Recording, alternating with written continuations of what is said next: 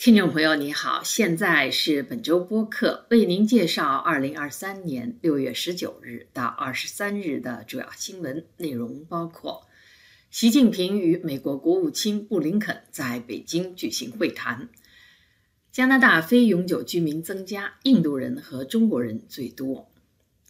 不要成为中国情报机关的招聘目标，加拿大安全情报局提醒国民。学生是间谍，不代表老师也是。加拿大法院要求重审一名华人的永久居留权申请。因操纵价格，加拿大面包生产批发商被重罚五千万加元。加拿大总理国安顾问说：“泄露外国干预机密文件的人应该被绳之以法。”新移居加国港人调查。积极融入，绝大多数没有或极少感到歧视。失联潜艇泰坦号上的五名乘客死亡。下面请听新闻的详细内容。美国国务卿布林肯上周末访问北京，并在这次访问的最后几个小时里与中国国家主席习近平举行了会谈。这次会谈举世瞩目，但事先双方都未声张。以便为万一出现在最后一刻取消的情况留下余地。此前，布林肯分别与中国外长秦刚、中共中央外事办主任王毅举行了长时间的会谈。从会谈后中美各自的表述来看，布林肯这次访华取得了一定的成果。布林肯形容与习近平的会谈是重要的。与王毅和秦刚的讨论是坦诚的、实质性的和建设性的。外界不容易从这些精心选择的外交辞令中判断会谈的真正质量，但是蒙特利尔大学的国际政治专家塔塞说，布林肯和秦刚的会谈进行了七个小时，仅从这个时间长度来判断，双方的交流确实是实质性的。这是美国国务卿五年来第一次访问中国。根据加拿大统计局星期二六月二十日公布的关于本国非永久居民状况的报告，加拿大境内目前有将近一百万非永久居民，占总人口的百分之二点五，其中包括外劳、留学生和难民申请人等。非永久居民的第一来源国是印度，其次是中国。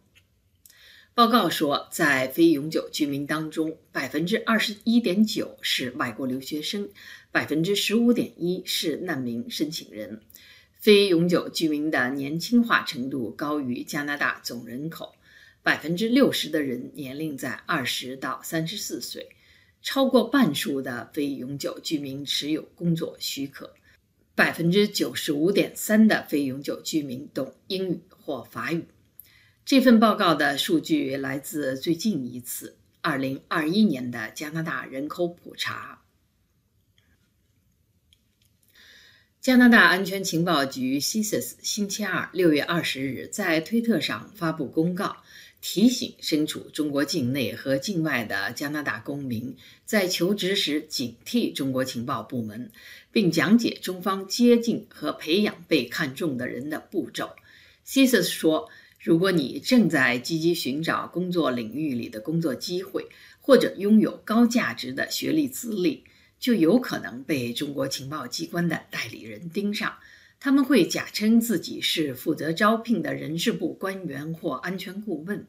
在 LinkedIn 等网站上接触目标，然后改用微信、电邮或 WhatsApp 等方式建立联系。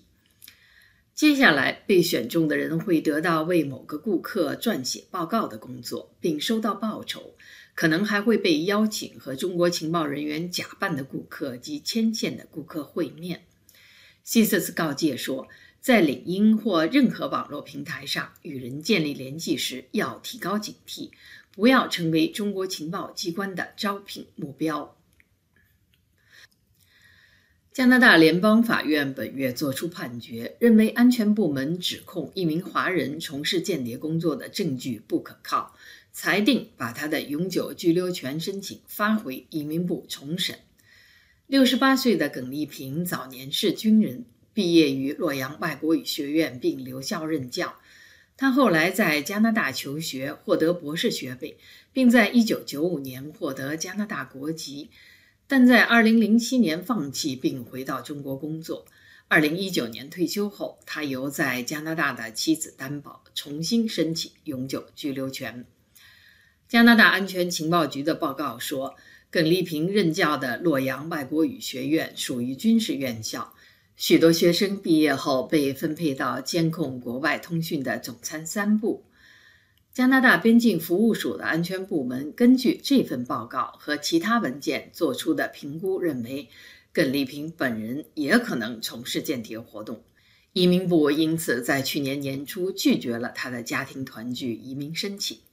主审法官莫斯利认为，安全部门的结论没有足够的证据。而且拒绝耿丽萍的申请，阻挡了他和身为加拿大公民的妻女团聚，后果格外严重。他因此要求移民部指派另一名官员重新审理他的申请。安大略省高等法院星期三六月二十一日下达判决，对加拿大面包生产批发商 Canada Bread 处以五千万加元的巨额罚款。该公司被裁定参与操纵面包的批发价格，导致涨价。根据商业监管机构加拿大竞争局的公告，该公司与合作者合谋的价格操纵，导致三明治面包和热狗面包等切片袋装面包在2007年和2011年两次涨价。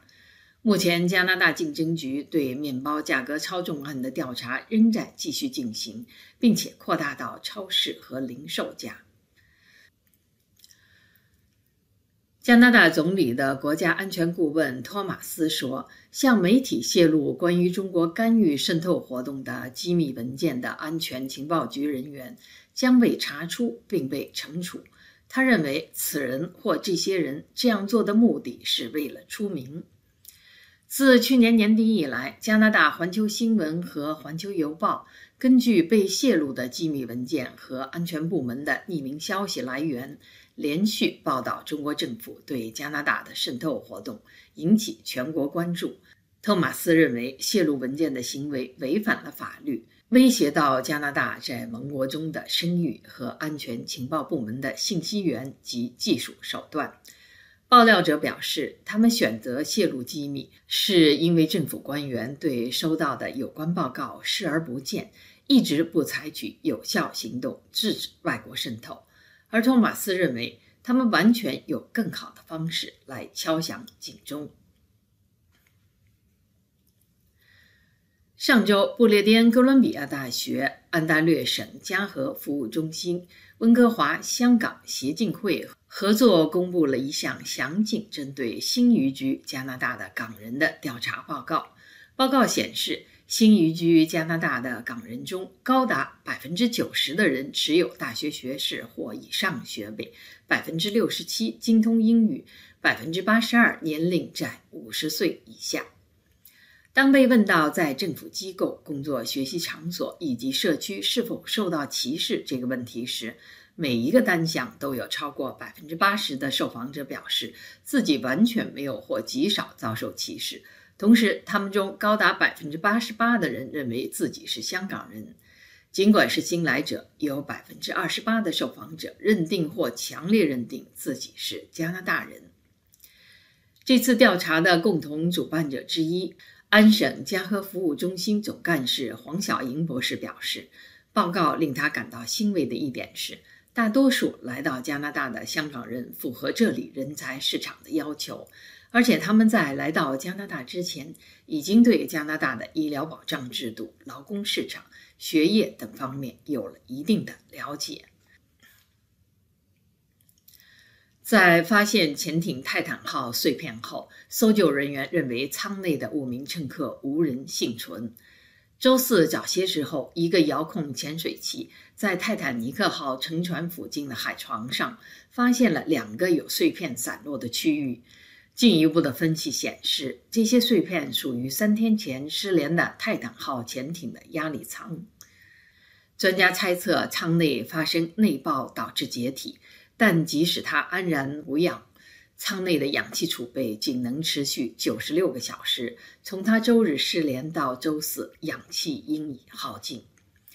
几天来，加东纽芬兰以南七百公里的海面上集中了目前全世界最先进的搜救和声纳设备。除加美两国的飞机和舰船外，法国提供的水底机器人维克多也到达现场。组织这次搜救的美国海岸警卫队说。对当地海床的远程探测将继续进行，但是可能无法收回遇难者的遗体。以上是本周主要新闻，谢谢您的收听。